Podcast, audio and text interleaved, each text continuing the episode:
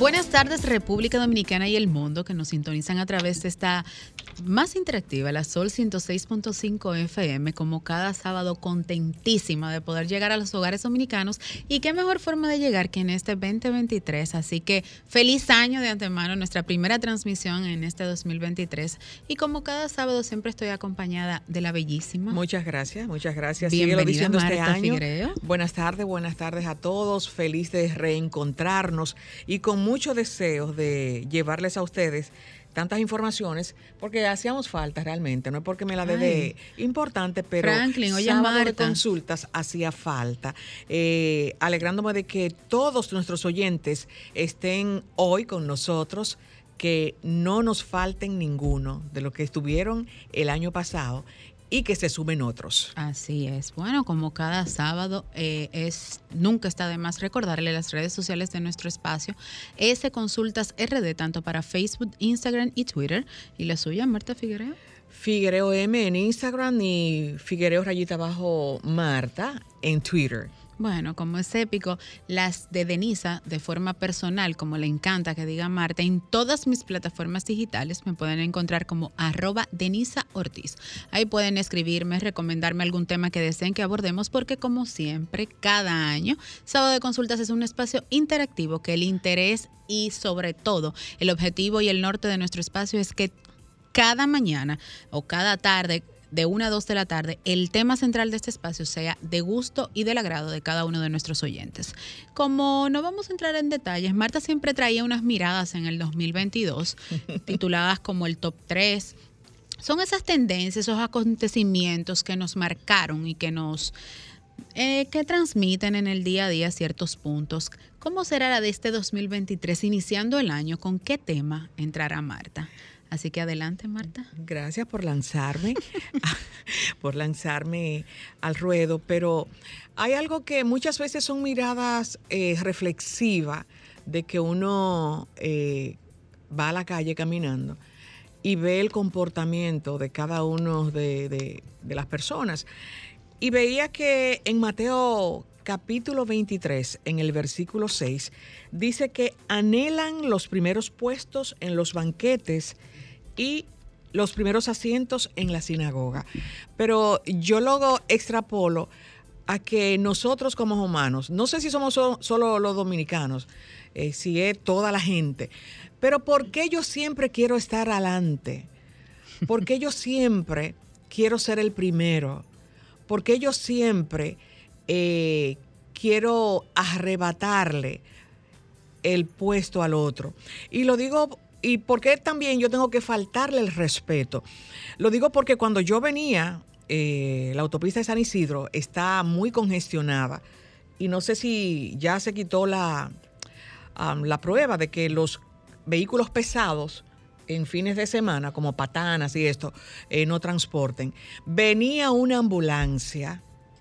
Señores, eh, yo sé, porque escuché cuentos de que en el pasado ambulancias ponían la, la, eh, la alarma y era para salir rápido. La sirena, correcto, y era para salir rápido. Pero yo no estoy segura si en verdad esa sirena es para el chofer salir o que viene una persona enferma agonizando en esa ambulancia. Nosotros, los que estamos manejando, nos quedamos ahí.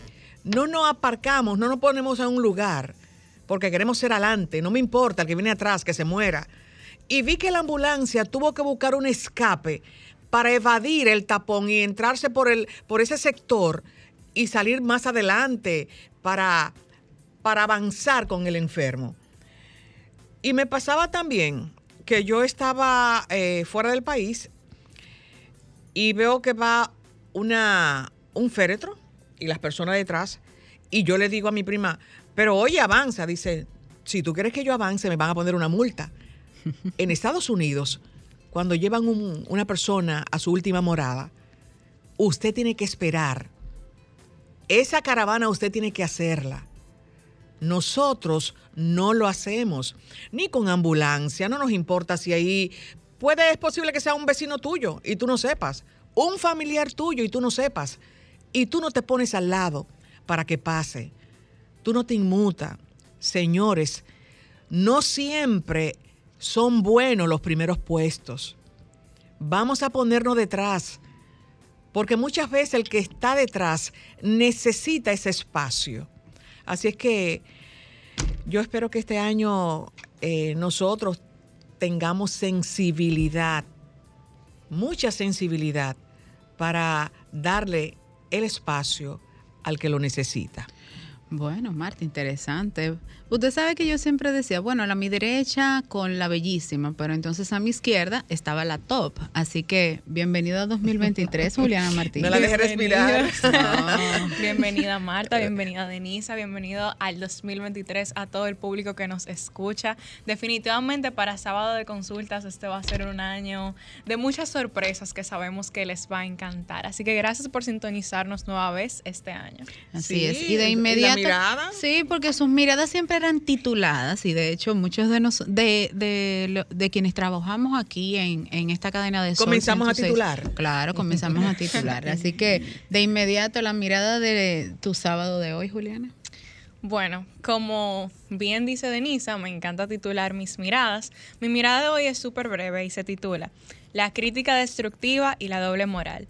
Yo sé que muchísimos de ustedes están informados de lo que pasó con Shakira, ah, Piqué, ese tema que ha estado. Claramente. Ese, exacto, ese tema que ha estado. Twingo. Ah, aquí, aquí están bastante enteradas. Ese tema, ese tema ha estado en auge últimamente. Y me he dado cuenta que los mismos fans que amaban a Shakira, que, que les encanta su música, Sí, bien, la, la canción ha tenido mucho amor y muchas críticas positivas, pero también hemos visto muchísimas críticas negativas y destructivas de los mismos fans que alababan a Shakira. Y esto me hizo, pues, primero cuestionar este, este supuesto fanatismo y este amor. Y, y, pues definitivamente hay una doble moral presente en esa situación. Y me hizo reflexionar sobre todas las personas que encuentran su felicidad en las alabanzas y, y críticas positivas de los demás, pero recuerden que esas mismas personas que en un momento te alaban y que tú eres el mejor y que están ahí para apoyarte, pueden ser esas mismas personas que cuando estés en un punto bajo intenten pues destruirte, criticarte y pues la empatía no, no se encuentra en ellos a veces como pasa con el caso de Shakira. Quién sabe por todo lo que ella está pasando. Entonces mejor dejemos la crítica. Recuerden que hay una diferencia entre crítica constructiva y crítica destructiva. Si la crítica no ayuda de ninguna manera, no es una crítica constructiva. Aunque usted le ponga un no es por ofender, pero aunque usted le ponga eso al principio, la crítica va a ofender. Mi humilde opinión. Su humilde opinión puede ofender. Así que si no construye, mejor no la diga. Y en cuanto a lo que decía anteriormente, debemos de tener mucho cuidado con las personas que están en nuestro círculo íntimo y también con dejarnos llevar con estas alabanzas y estos comentarios positivos, porque repito, esas mismas personas que te alaban cuando estés en un punto bajo pueden destruirte. Es increíble, señores, cómo las miradas de hoy, sin querer, se han conectado casi todas. Y digo esto porque mi mirada de hoy está titulada como Supéralo. A propósito de que el tema, el, hashtag de toda la semana fue salpique, eh, en Twitter fue salpique, claramente. Las mujeres no lloran, facturan. Así es. Entonces, ¿quién se titula Supera, Supéralo? Porque me tomé el atrevimiento de buscar en el diccionario de la Real Academia de la Lengua Española el término supéralo y cita, palabra con la que muchos buscan anular el proceso ajeno, dictaminando una recuperación rápida como si se presentaran una autoridad emocional para la otra persona. Otra definición es palabra con las que muchas personas que exigen a otros que repriman su dolor. Y justamente traigo a colación esto porque, como bien decía Juliana, las redes sociales se volcaron en una serie de comentarios positivos en contras, otros a favor de Piqué, e inclusive hasta la mamá de Piqué bailó en los comentarios. Y es muy fácil, es muy fácil cuando eh, nosotros no nos ponemos en el lugar del otro y gritamos en todo nuestro entorno el término supéralo, como si fuese un mandato o un botón que tú, que tú presionas y listo. Señores, hay recuerdos, hay, hay afectos, hay respeto, hay algunas emociones que aunque tú dices no llores, no te, no, que eso no te cause ningún tipo de malestar, todos tenemos sentimientos, todos tenemos que vivir nuestro duelo. Todos tenemos el derecho de aislarnos y de tomar nuestras propias decisiones. Pero no bien, eh, el duelo no se trata de que nosotros no nos mantengamos callados. Inclusive, hay muchas de las marcas que hemos mencionado aquí que se volcaron en las redes haciendo uso de esos comentarios a su favor e inclusive eh, se volcaron utilizando propaganda publicitaria y los aplaudieron. Otros dijeron, wow, de lo que uno de lo que a uno le duele, el otro le saca a su favor. Entonces, es justamente eso. Vamos a darnos el permiso de que cada quien pueda superarlo. Que si quizás Shakira lo está haciendo para buscar su dinero, señores, a Piqué también le ha ido bien. Si no, miren los números de su Twitter y se van a dar cuenta que a raíz de todas esas publicaciones de canciones que tienen un mes y 28 días de diferencia, una con, con Osuna y otra ahora con este chico, eh, él tiene también sus números a favor. Así que uno gana, otro pierde. Y en todo tipo de relaciones hay sus altas y sus bajas. Ahora, date el permiso de superarlo y date el permiso de sentir lo que sientes. Me voy a un poquito más lejos. Si tú tienes la oportunidad, revisa las canciones y escucha las letras para que determinen. Recordamos que nuestro último programa fue sobre el duelo y ahí hablamos de las etapas del duelo. Así que el que no lo ha escuchado puede irse a nuestro canal de YouTube y escuchar esa participación para que las verifique cuáles son esas cuatro etapas. Y dentro de esas cuatro etapas, entonces analizar cuál sería la etapa de esta canción y ver si se parece a monotonía con el que fue la canción anterior. Es cuanto mi, mi mi participación de la tarde de hoy. Eh, bueno, de este segmento. Así Vamos a una pausa y cuando retornemos, eh, la consulta médica. Bueno, bueno, retornamos en nuestro sábado de consultas, en tu consulta de salud favorita, y nos encontramos con el doctor Héctor Balcácer, quien es infectólogo internista y con quien abordaremos el tema nuevos repuntes del COVID-19 en China. Bienvenida, doctor. Muchísimas gracias por acompañarnos. Nada, ya que estamos, ¿verdad que sí? Hablando de cliché o de piqué, ¿qué fue lo que Nada, ya que estamos así, déjenme iniciar entonces diciendo gracias por invitarme a tan escuchado programa. Un placer estar aquí con ustedes y con las personas que escuchan el programa. Eh, nada, yo me tomé la libertad de también colocar, cuando me enviaron la publicidad del programa, de colocar también que íbamos a hablar un poquitito sobre la situación del cólera en la República Dominicana. Excelente. Porque entiendo que en este momento, si bien son 17, eh, perdón, iba a decir 17 mil, como son 17 casos que tenemos en República Dominicana, hay que reconocer que muchas personas siempre tienen el temor de si se está ocultando información, si no se está ocultando información, qué tan peligroso es esto. Hemos observado cómo pasamos de la Sursa ahora a otros barrios que están también bajo la influencia, influencia del, río Isabela. Entonces, creo que sería importante hablar, también hablar un poquitito de cólera porque es algo que en este momento está afectando a la República Dominicana. Creo que se está haciendo un manejo más o menos adecuado.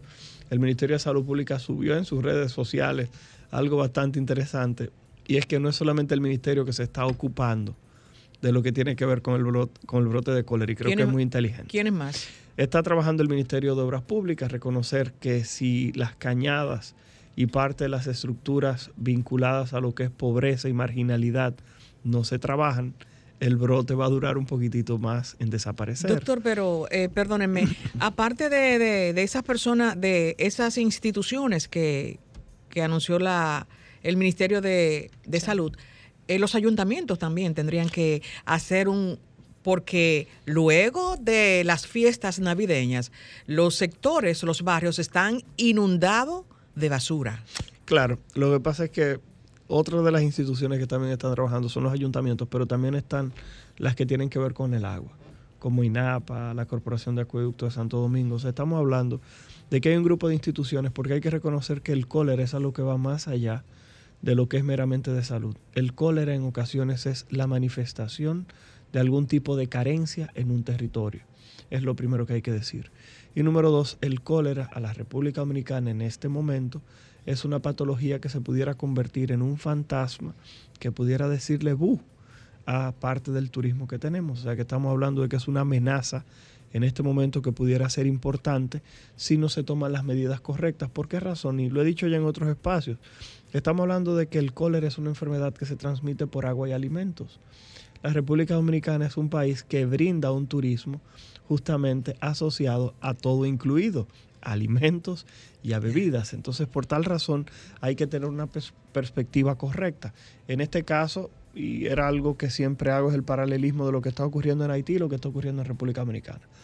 Cuando uno revisa la página del CDC, que es el Centro de Control de Enfermedades de los Estados Unidos, cuando uno revisa la página, el CDC contempla que en Haití hay más de 20.000 casos. Cuando uno revisa la cantidad de personas que han muerto en Haití, diferentes fuentes, la que tiene mayor cantidad de casos, habla cerca de 500 personas que han muerto.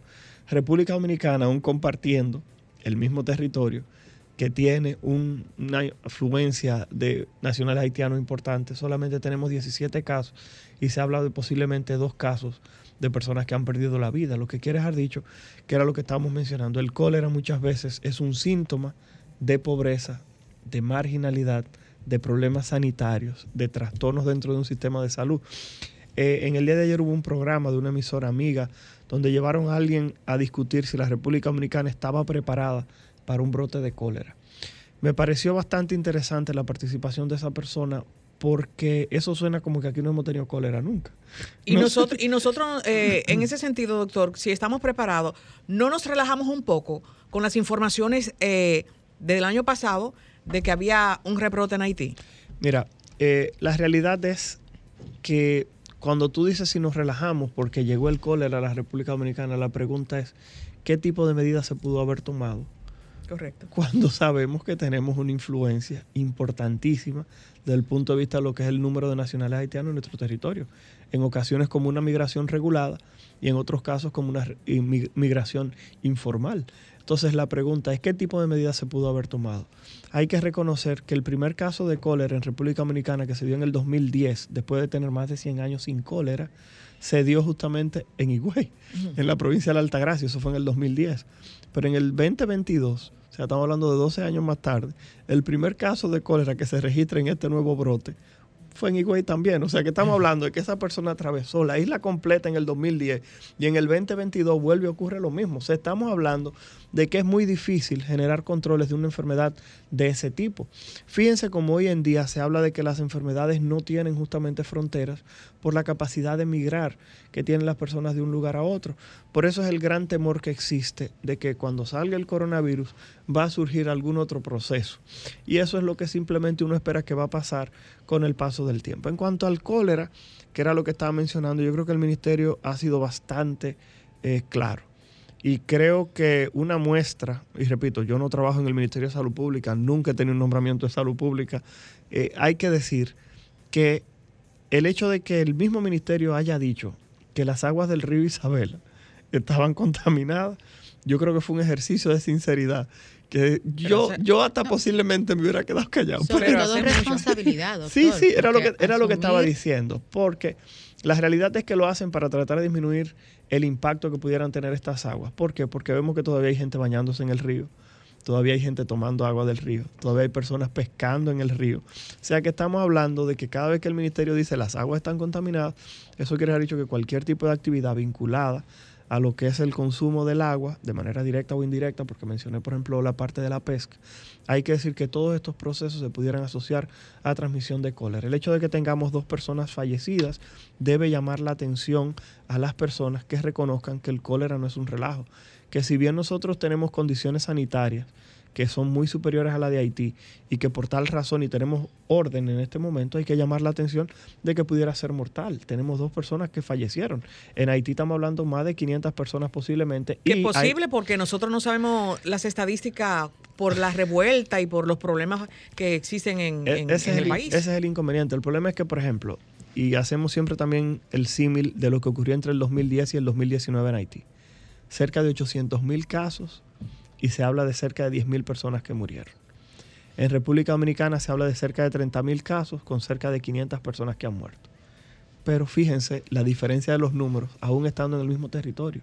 Eso es lo que llama la atención. El problema es, vuelvo y comento, que este tipo de alertas y de alarmas tiene que hacer el llamado a las personas primero, número dos al personal de salud, Y número tres, tiene que hacernos crear conciencia a todo de que cualquier proceso diarreico ahora mismo pudiera ser un brote de cólera. Y sería bueno, doctor, Doctor, que... por eso. eh, ah, sí, Juliana. Por esa misma línea que usted dice que hay que hacer un llamado tanto a las personas como al personal de salud, al gobierno, usted explicaba que el cólera es un síntoma de una carencia en un territorio determinado.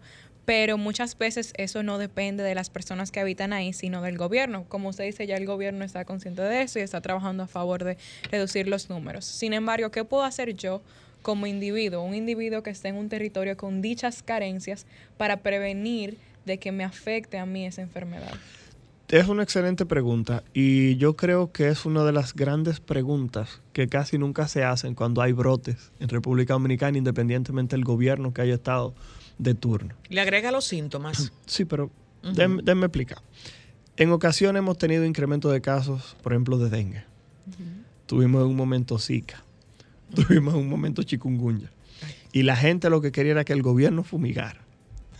Pero nadie quería limpiar el patio. Nadie quería quitar los cacharros. Nadie quería descacharrizar, que es el término que se utiliza para evitar los criaderos de los mosquitos. La gente quería que el gobierno fuera hasta botarle la basura de los patios. Por el amor de Dios, el que se va a enfermar eres tú.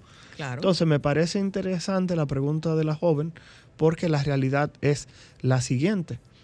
En este momento, si usted padece cólera, el que va a tener la enfermedad es usted, el que va a correr el peligro de morir es usted, el que va a tener el peligro de que su familia enferme, pero también el gasto de bolsillo que conlleva este tipo de procesos. Entonces, ¿qué debo hacer? Sabemos que es una enfermedad que se transmite por alimentos, pero hay que poner un apellido. Alimentos mal cocidos o no cocinados. Segundo, estamos hablando de agua, pero ¿qué tipo de agua? Contaminada. Entonces hay que tratar dentro de lo posible de que las fuentes de agua y los alimentos estén correctamente libres de este proceso. Por ejemplo, si es agua y usted la cogió del río porque usted necesita cepillarse los dientes y bañarse, se supone que por cada galón de agua usted le tiene que aplicar cinco gotas de cloro.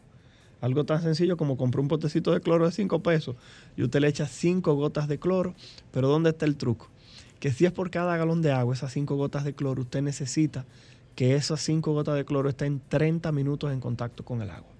No te puedes cepillar los dientes de una vez y que le echaste las 5 goticas de cloro y te cepillaste los dientes de una vez, porque no vas a conseguir nada. El agua la puedes primero eh, colar con una franela, es lo que la gente dice, para quitarle el suciazo que pudiera tener y se quede parte del sedimento.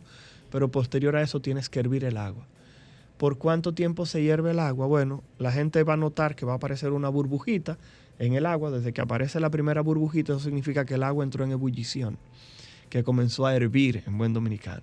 Entonces usted tiene que medir un minuto después que inició la aparición de las burbujas para entonces usted poder considerar que esa agua ya está apta para consumo. Pero la realidad es que aquí tenemos un grupo de personas las cuales entienden que el cólera es una enfermedad que está ocurriendo en Haití, que aquí en República Dominicana hay muy poquitos casos, pero el problema es que de esas 17 personas, si ustedes se fijan, se habla de que dos pudieron haber perdido la vida. Y otros casos que ya el ministerio los ha descartado, pero la realidad es, vuelvo y comento, que el cólera es la enfermedad diarreica, ya que preguntaban por los síntomas, es la enfermedad diarreica infecciosa posiblemente más peligrosa del mundo, porque se sabe que hay personas que han perdido la vida tan rápido como de 5 horas, porque la cantidad de líquido que se pierde con cada evacuación es una cantidad importante. Es tanto así que la recomendación es que por cada evacuación que tenga una persona se tengan que reponer 200 cc de líquido. Lo que quiere haber dicho que si usted evacuó 5 veces, usted ya perdió un litro de agua. Imagine que usted evacuó 20 veces, ya usted perdió 2 litros de agua. Lo que quiere haber dicho que ya a partir de ese momento usted comienza a tener una carencia que puede tener repercusión sobre el funcionamiento normal de su organismo. Doctor, ¿a través de qué analítica podemos detectar el cólera? Es una excelente pregunta y la realidad es que el cólera lo que hace es que produce una toxina. Estamos hablando de que esta bacteria no se come el intestino, como piensa la gente, no lo agrede de manera directa, sino que la bacteria Vibrio cholerae produce una toxina que induce a la liberación de cloro, que es un electrolito, hacia la luz del intestino, y ese cloro va a arrastrar posteriormente agua y otros electrólitos. Entonces las personas no solamente van a perder agua, sino que también van a perder bicarbonato, potasio, cloro, sodio, y por eso es que cuando una persona se sospecha cólera, fíjate que no le dicen que envícate de un galón de agua, sino que le dan sales de rehidratación oral que son compuestos que tienen una composición similar a las pérdidas que estás teniendo desde el punto de vista diarreico. Reconocer que existen sueros de rehidratación ya previamente eh, reconstituidos, como tienen varios nombres comerciales, que no los mencionaremos aquí porque no sé si se están anunciando o no. para nada. Pero, pero la realidad es que muchos de estos sueros que ya vienen preparados, que ya vienen con fórmulas eh, reconstituidas, las personas pueden utilizarlos de manera libre también si ocurriese este proceso. Eh, la prueba lo que se hace es la detección en las heces justamente de la presencia de esta toxina. Hay que llamar la atención, y esto es bastante interesante, que mucha gente no entiende por qué el Ministerio de Salud Pública va casa por casa para ver si hay alguien sintomático o que ha presentado algún tipo de manifestación, porque el problema es que hasta un 10% de las personas que tienen cólera, escuchen esto, hasta un 10% de estas personas pudieran tener la bacteria en el intestino y no tener diarrea. Y entonces, entonces esas personas se pueden quedar como portadores por una X cantidad de tiempo y pudieran pasar la enfermedad aún ellos no tienen las evacuaciones líquidas. Y eso es uno de las de los grandes peligros que existe justamente. Poniendo ahí entonces la pregunta, doctor, esa persona que quede como portador, ¿verdad? No presenta ningún síntoma, o sea, es como asintomático, por así llamarlo, pero tiene la presencia pudiera, por ejemplo, Juliana y yo, y yo soy asintomática, Dios me libre, pero Juliana toma agua del mismo vaso que yo tengo. No. contagia de esa forma? No, porque tendría que entrar en contacto con las heces. Tendría que ser un poquitito más complicado. Por ejemplo, tú te ah, cuestión de, uso de, los baños. Claro, por eso es que justamente otra de las medidas que se tiene es justamente el lavado de manos de manera frecuente. ¿Por qué? Porque usted puede saludar a alguien, ya que estamos saliendo del coronavirus y la gente se está saludando de manos entonces alguien pudiera ir al baño. En muchos casos hay papel, pero no tienen, por ejemplo, jabón en el baño o no tienen eh, justamente solución con alcohol o quizá el alcohol que tiene no es suficiente la concentración porque la gente aquí lo convirtió de una vez al cristianismo, o sea, lo bautizó con agua y quizás ese alcohol no tiene la concentración adecuada, usted lo utiliza y quizás no se asió las manos de manera correcta entonces usted pudiera convertirse justamente en un transmisor independientemente de que no tenga manifestación. Doctor, hablando de ahora que mencionó las medidas del coronavirus, exacto. ¿Qué es lo que, estamos pasando? Usted está diciendo, doctor. Y ha habido, hay unos rebrotes. Exacto. Háblenos de esos rebrotes. ¿Volvió la pandemia en China? Miren, el problema en China es que todo esto debe, debemos retrotraernos a, unos, a un mes y pico atrás, a principios de diciembre. Sí, de diciembre donde un grupo de chinos se saltaron y dijeron, no, espérate, nosotros tenemos desde el 2020 aquí trancado. Y mucha gente no sabe que hay ciudades chinas de más de 20 millones de personas, o sea, casi el doble de la población de la República Dominicana, que se pasaron el 21 y el 22 trancados. Y la gente no lo sabe eso. Y en China entonces la gente se revolteó, salió a la calle, un régimen cerrado como este. Sí. Sus nacionales se hartaron del, del, del aislamiento y se regaron y se tiraron para la calle. Entonces, ¿qué pasa? Ustedes no van a creer, pero en, en comunidades chinas cerraban ciudades enteras por diagnosticar 37 casos de COVID.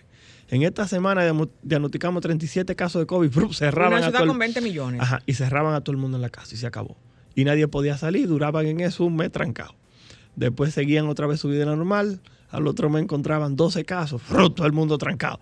Eso era lo que se conocía como tolerancia cero o COVID cero, que era lo que se estaba buscando en China, tratar de hacer ese control.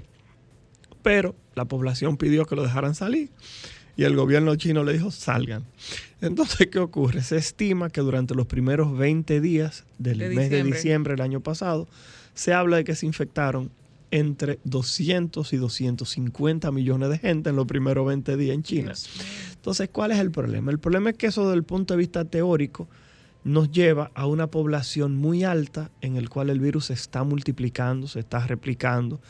Y eso lleva, desde el punto de vista teórico, a la aparición de, nuevas, de nuevos cambios en la estructura viral. Y esos cambios en la estructura viral es lo que lleva a la aparición de nuevas variantes. Y esas variantes entonces pasan del territorio chino a, por ejemplo, Inglaterra.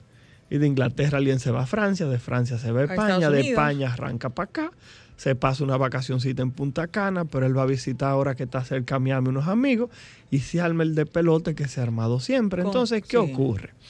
El problemita con esto es que China, ustedes saben que tenía unos números muy cerrados. Es tanto así que... tiene? Sí, pero por lo menos ahora han abierto un poquitito porque la realidad es que la cantidad de fallecidos simplemente se ha disparado. Y en este momento en el cual estamos conversando, China aceptó, a pesar de que esos números entendemos que no son reales. Que no son reales, Pero la realidad es que China aceptó pasar de 5.000 fallecidos que habían reportado a 60.000 de un fuetazo.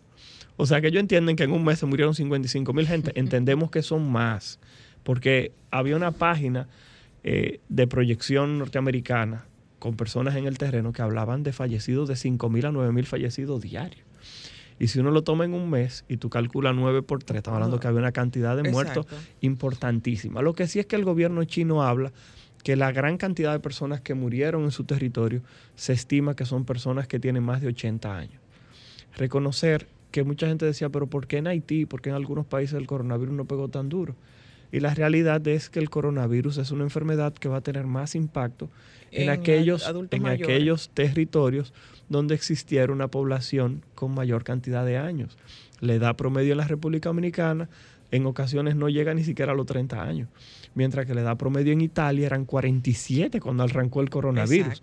Entonces no podía tener el mismo impacto en territorio dominicano que el impacto que tuvo, por ejemplo, en Italia, porque las expectativas de vida son muy superiores. Aquí en República Dominicana tú puedes contar con una mano a la gente que tiene 90 años. EnItalia ustedes ven la gente con 90 años caminando como que no ha pasado nada. bicicletas Exactamente, buscando caerse. Entonces lo que la chava ahí viene, la realidad es que hay que entender. ¿Cómo buscando caerse? Haciendo ejercicio Buscando caerse. Entonces, lo que la chava ahí viene, la realidad es que hay que reconocer que el coronavirus se va a comportar de manera diferente. Cuando hablo que el coronavirus va de salida, es hasta que no ocurra el próximo brote en República Dominicana, los números van en descenso. Y lo podemos observar. El problema es que en territorio norteamericano ya hay otra subvariante nueva que se llama el Kraken, que es una subvariante que es XBB, pero 1.5. O sea que se habla de una XBB que también ya se modificó y forma cerca del 40 al 50% de todos los casos nuevos que están ocurriendo en territorio norteamericano, se está convirtiendo en la variante predominante y se sabe que es capaz también de enfermar. La ventaja que tiene República Dominicana es que como tuvimos tantos casos de coronavirus recientemente, se habla de una positividad de un 30%. Eso habla de que una de cada tres gente posiblemente le dio coronavirus en estos meses. Entonces la y Con una gripecita rara. Sí, pero el problema es que cuando uno observa este proceso se da cuenta de que tuvimos una gran población afectada que va a tener cierto grado de protección de alrededor de mes y medio a dos meses. Antes la protección era de cuatro a seis. A medida que han surgido variantes, esa protección va disminuyendo en el tiempo. Doctor, qué bueno que usted toca el tema variante y justamente me preguntaba por ese índole.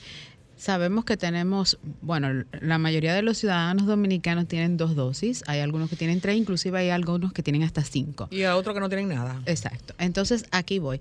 Este, esta nueva variante de, la República Popular China, ¿qué es la diferencia del COVID-SARS que nosotros hemos visto en la República Dominicana y qué otros síntomas pueden presentarse que no se presentaron en la anterior? No, es que no ha variado. Lo que sí se sabe es que... Lo mismo. Lo que pasa es que con estas nuevas variantes que han aparecido, se habla de mayor transmisibilidad, se habla de no respetar el proceso de vacunación en cuanto a lo que es que te contagies o no. Sin embargo, sí se saben dos cosas. Estas variantes tienden a ser menos agresivas y estas variantes en las personas vacunadas, sobre todo los que tienen un esquema completo, y cuando hablamos de un esquema completo estamos hablando de tres dosis, hay que llamar la atención de que tienen eh, una evolución mejor que las personas que no tienen su esquema de vacunación completo. Sí hay que decir algo interesante eh, de todo esto y es el hecho de que las nuevas vacunas, sobre todo la vacuna bivalente, aparentemente está brindando protección contra estas nuevas variantes. Pero y los que tenemos la Chinovac, que fue la primera Sinovac, que, no, la, que la que nos pusieron Sinovac, vino de China, entonces. Sí, pero el problema es que aún muchas personas no lo saben. Dentro de la población china hay mucha población que no se vacunó aún siendo un régimen cerrado, los niveles de vacunación, y lo pueden buscar, son muy bajos en algunas poblaciones. Por Pero eso hay que tener cuidado. En algunos Doctor, países, y- doctor, como en Panamá, perdóname, eh, ellos duraron cerrados hasta el otro día, prácticamente. Pero lo que te estoy diciendo, el problema es, déjame explicarte algo. Las personas, por ejemplo, quieren hablar de China, pero yo te voy a decir algo. Uno de los países que ha tenido mejor evolución del proceso de lo que fue el coronavirus fue Chile. Y Chile fue un país que utilizó, igual que República Dominicana, Sinovac. Y tú no has escuchado ningún reperpero en Chile, en Chile de coronavirus, ¿verdad que no? Y ellos hicieron el proceso de vacunación con Sinovac porque era la que estaba disponible. Y era una vacuna que brindaba una protección cercana al 50% para enfermarte. Pero para el asunto de la evolución, de si te ibas a enfermar, ibas a estar en intensivo, se supone que disminuye mortalidad. Yo quiero que no se, que, que quede en la cabeza de la gente algo. Yo hablo de disminución de mortalidad, hablo de disminución de complicaciones, pero fíjense que yo no digo ausencia de. Repito, yo no he hablado aquí de ausencia de, sino hablo de disminución de probabilidad. ¿Por qué quiero utilizar esa frase? La quiero utilizar por lo siguiente. Hay que llamar la atención de que el ministro de Salud, el doctor Rivera, en algún momento habló de aplicarse una quinta y hasta una, Una sexta, sexta dosis. dosis. Él habló de eso y muchísima gente se lo comió con yuca al pobre hombre. ¿Qué ocurre? Cuando hicieron esas afirmaciones, cuando el doctor habló de esa afirmación, muchas personas no entendían que él hablaba lo mismo que se ha mencionado hasta ahora. Si usted es una persona que tiene más de 60 años, usted sabe que en República Dominicana la principal condición para usted morirse de coronavirus es tener más de 60 años. Entonces usted debería tener sus tres dosis y posiblemente uno o dos refuerzos, dependiendo de si le dio coronavirus o no y de cuándo fue su última vacuna. ¿Me explico? Eso es lo primero. Número dos, si usted sabe que usted es una persona diabético, que fumó durante 20, 30 años, usted tiene los pulmones desbaratados y a cada rato hace una neumonía, usted se tiene que vacunar con un refuerzo por lo menos. Y esa es la parte que el ministro estaba tratando de llamar la atención. Quizás si usted es un comunicador, porque escuché muchísima gente acabando al doctor Rivera, si usted es un comunicador que tiene 30 años, no sufre de nada, hace ejercicio, está fuerte, se alimenta bien, y usted tiene dos dosis de la vacuna, tres dosis, que repito, es lo idóneo, entonces usted esa, eso que el ministro dijo quizás no le corresponde Claro. no le toca. Usted no se tiene que hacer eco, pero usted desacreditar el proceso hace que muchas personas que sí se benefician del mismo se alejen de una medida que, repito, lo más importante es que evita dolor a la familia dominicana. Porque en mis redes sociales, y esto sí me da risa, hay personas que me han dicho que el coronavirus no existe, que no han aislado el virus, o sea, han tenido el material colgante, las gónadas suficientes para decirme a mí que el coronavirus no existe. Y yo le digo, hermano mío, en el país se han muerto casi 5 mil gente y en el mundo se habla de cerca de 7 millones de gente que se han muerto. Yo le digo, díselo a una gente que se le murió la mamá, que se murió el papá, que se murió un hijo. Un hermano. En tu caso, un hermano, que usted me acaba de decir, lo lamento mucho. El problema es, dígame que, dígale que no existe una gente así. Por el amor de Dios, señores, miren, hay que tener la cara muy dura, para usted hablar de ese tipo de cosas, la realidad.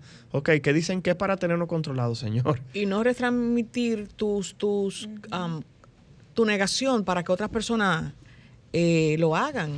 Sí, Así pero es. también hubo alguien en un programa que yo fui que dijo, las personas que, que viven con esa teoría de conspiración contra toda la vacuna, ¿qué han aportado? Absolutamente nada, no han aportado nada más que no sea están- Críticas. O sea, no han dicho una sola cosa que sea a favor del proceso. Y yo le voy a decir algo, señores, ¿hace cuánto que ustedes no ven un caso de sarampión en este país?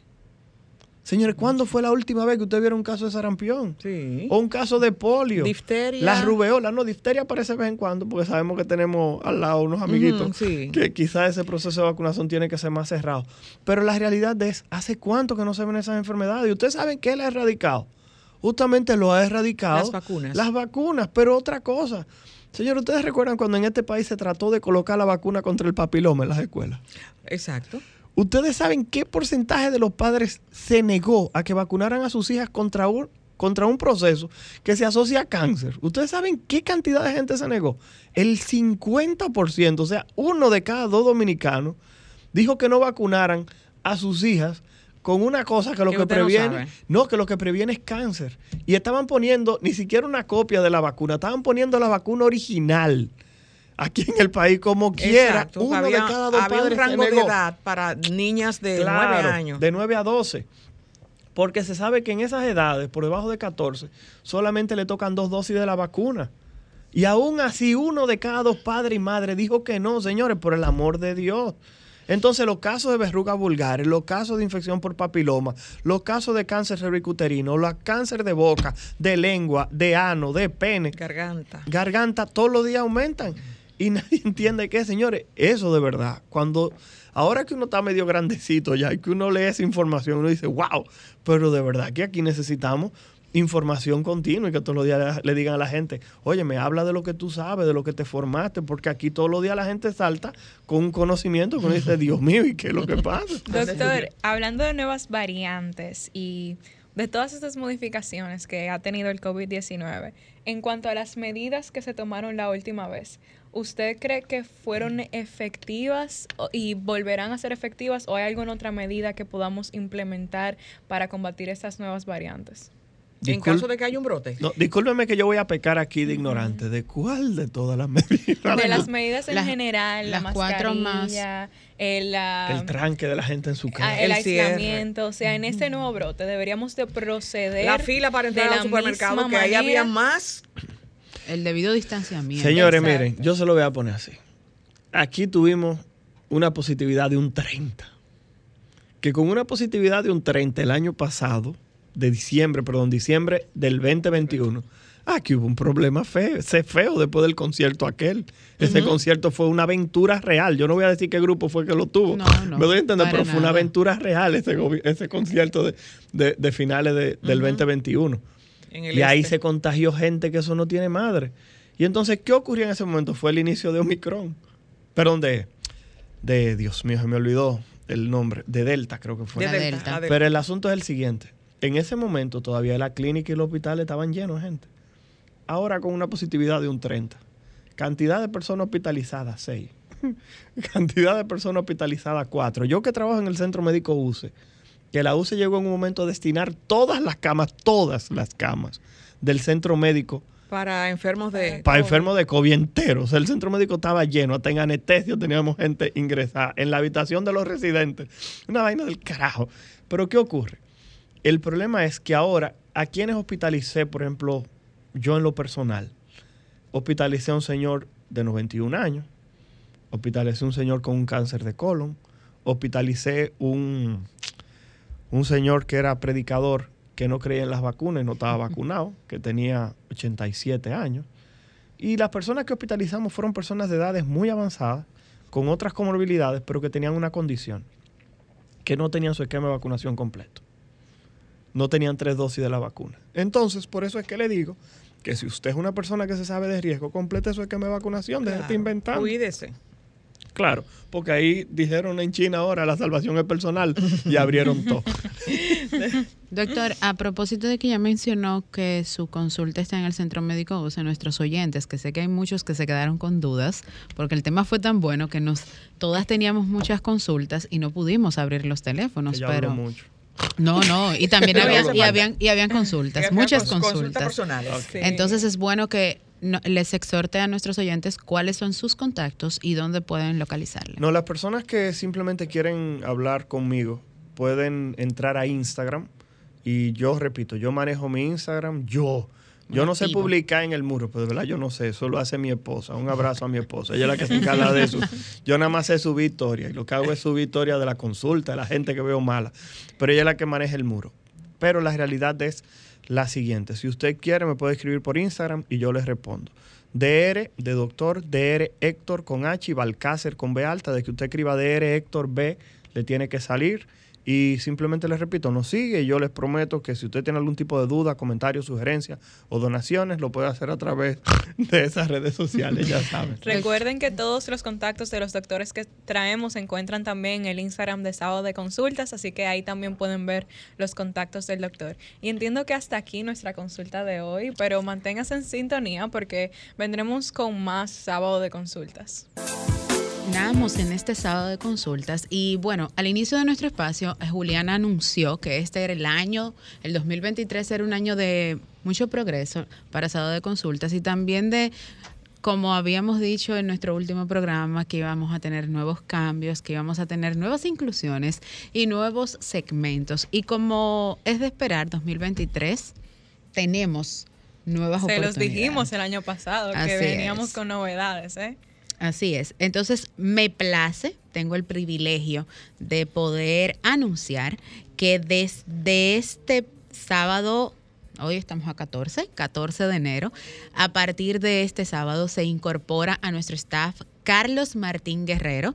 Él es comunicador, estudiante de comunicación corporativa. Bienvenida. Así que bienvenido a Sábado de Consultas. Por favor, Dios mío, qué, qué grato. Wow, eh, de verdad que me pongo melancólico, aquí me pongo sentimental y todo. Realmente eh, no puedo creer este momento. Eh, estoy demasiado feliz, contentísimo, de verdad, por esta oportunidad. Y primero quisiera darle las gracias a Dios y bueno, después a, a Denisa, amén, amén. porque eh, ha creído en, en mi persona y desde que la conocí es una persona que, que ha como que vio algo en mí que yo ni yo mismo veía y por lo tanto estoy contento de conocerlos a todos y, con la ambición y con las ganas tremendas y súper grandes de, conocer a mi audiencia y tratarlos, señores. Esto va a ser una, un- algo excelente, de verdad. Estoy contentísimo, estoy, estoy a la espera. Y contentísimos Amén. nosotras también de que, bueno, es. no solo vamos a ser chicas, Marta, también vamos a tener una figura masculina dentro del equipo y nada, estos micrófonos siempre están a, a la disposición de aquellas personas que tengan primero la vocación de servir, porque para nosotros es un placer que cada oyente eh, nos manifieste a través de, bueno, desde diferentes países, nos han escrito desde Italia, Madrid, nos han escrito de New Tampa, Jersey, New Jersey. eh, manifestándonos que, ay, qué bueno estuvo el tema de hoy, eh, vamos a tratar tal tema. Entonces, esa receptividad y esa reciprocidad que siempre tenemos de nuestros oyentes es lo que nos hace a nosotros cada sábado en una entrega diferente, en sábado de consultas, llevar lo mejor de nosotros. Y también, como yo decía en el grupo, que es importante estar rodeado de colágeno. Eh, y no solamente porque nos va a ayudar en, en- en el rostro, en la piel, sino también en la mente, porque cada uno de ustedes tienen ideas diferentes, tienen ideas eh, nuevas. Y así es la vida. Hay que ir dándole espacios a las personas con ideas nuevas y a lo nuevo. Eh, muchas veces nos eh, eh, enfrascamos en que yo quiero ser, yo quiero ser, y hablaba en mi mirada de que no siempre, como dice la palabra, tú puedes tener los primeros puestos. Hay que seguir caminando y dejar que otros vayan avanzando también. Así es. Y Marta, ya que Carlos Martín se integra a nuestro equipo, quisiera que nos recordaras la frase de servir y Jesús que, que habíamos hablado la otra oh, vez. sí, pero Me tú sabes que vino, frase, que vino diciembre. Oh, sí. Que eh, era cu- como- Que eh, bien para, para servir a Jesús, pero yo lo voy a buscar y lo voy a poner en el grupo porque ahora, es. como estamos tan Emocionadas. Eh, bueno, sí, no lo habíamos preparado, pero es importante realmente que lo que nosotros hacemos sea para eh, beneficiar a otros, para que otros aprendan y, y quieran también, también seguir. Y cada vez que nosotros vemos a una persona que tiene como esa voluntad y tiene ese espíritu y tiene esa luz de comunicar, eh, le hablaba a Denisa, conocí a una chica que me gustó como es y que es esto y lo otro. Darle la oportunidad. De no verdad. todo es tuyo. To- totalmente. No todo es tuyo. Dios hizo muchísimas cosas para cada uno de nosotros. Totalmente. Y yo creo que, que lo más importante es tener personas que crean, ¿no? Que, que apuesten por la juventud, sobre todo, que no por sonar religioso ni nada, pero incluso en la Biblia hay muchas personas que fueron jóvenes. O sea, eh, habla Timoteo, había muchos, muchos, muchos, muchos discípulos que fueron jovencísimos, que tenían 15, 17 años, la mayoría de ellos. Entonces, eh, pero primero, primero tener personas que crean en los jóvenes, que son personas como Denisa, que, que desde que me vio seguramente vio algo que ni yo mismo veía, vuelvo y repito. Pero realmente estoy, ah, de verdad, muy contento y no me cabe la felicidad en el corazón, de verdad. Va Bueno, a ser feliz siempre, va a ser- va a desde los sábados ser los sábados. también, Así nosotros es, nosotras también. sí. Y es como bien dices, eh, Martín, porque, bueno, es Carlos Martín, pero me gusta. No, que dime como tú quieras, hasta Carlos. Yo preferiría a Carlos, porque a esa no me dicen Carlos Martín, siento que es un boche que me están dando. Sí, porque las Carlos madres, Martín, por sí, favor. las Sí. madres siempre suelen Mi decirte, mamá me dice Carlos Martín. a Sí, veces, es entonces- cierto. Me pasa. Cuando para te va a llamar la atención. Le Mi tomamos mami, prestado a aquí, Carlos los sábados. Bueno, y justamente como bien dice Carlos, eh, todos tenemos una oportunidad y así como tú dices que yo vi algo en ti, así mismo fue cuando me designaron una vez aquí como productora y ya hace cinco años, nosotros tenemos cinco años al aire y agradezco enormemente la oportunidad del señor Julio Martínez Pozo que vio en mí eso que quizás yo vi en ti en ese momento y de verdad que ha sido una experiencia satisfactoria. Marta, que está conmigo desde el día cero, Eh, al igual que Carlos Tomás, un fuerte abrazo donde quiera que se encuentre. Y la doctora Mildred. Charlotte. Y la doctora Mildred Charlotte, que son parte esencial de nuestro espacio. Y, a- y no podemos dejar al más sacrificado de nuestro espacio. Él está con nosotros de vez en cuando. Y de cuando en veces, como dicen. Muy Ricky- sacrificado Sí, muy, bastante, bastante sacrificado durante toda la Navidad el señor Ricky Michel Presbot. De verdad que sábado de consultas, Carlos, no porque yo esté acá sentada y porque tengo la oportunidad de llegar los hogares dominicanos cada sábado, pero es una experiencia enriquecedora que te brinda no solo la satisfacción del deber cumplido, sino también la oportunidad de poder llevar esa reciprocidad entre quienes nos escuchan, pero también ese valor enriquecedor de que cada sábado tenemos un experto en, en nuestros diferentes asientos que nos enriquecen con sus conocimientos, pero que nosotros adquirimos en un 100% aún más. Y yo creo que la mejor parte, Carlos, es la interacción con nuestros oyentes. Cuando ellos llaman, nos cuentan sus historias, nos cuentan, incluso cuando tenemos doctores, sus síntomas, los- lo que están pasando, nos piden consejos. Esa es la mejor parte. Y te enterarás de que aquí hay una, una comunicadora que ella tiene su propia consulta en el programa. No, lo que pasa Marta. es... No No dije nombre. Marta, Marta, Marta. Marta. Señor, aquí no podemos tener mucho corte, aquí tenemos que tener su su otra parte. Yo no, yo no sé quién es quién será, pero No sé. siempre aquí No la gente está Vamos haciendo a mirarla disimuladamente. Hay, hay gente que hacen No. consulta en vivo, pero hay otras lo hacen detrás Sí, de la cámara. Hay que detrás tener su propia parte, Marta. Yo sé que hay que tener respeto. Yo sí creo. Claro. Yo sí creo. Carlos, Marta y Juliana, lamentablemente hemos llegado al final de esta entrega de sábado de consultas de hoy, sábado 14-23-2023. Pero no sin antes reiterarles que ya regresamos back to work y el próximo sábado Volvimos. nos reencontramos aquí en otra entrega de sábado de consultas por esta, la más interactiva, Sol 106.5 FM. Pasen buenas tardes.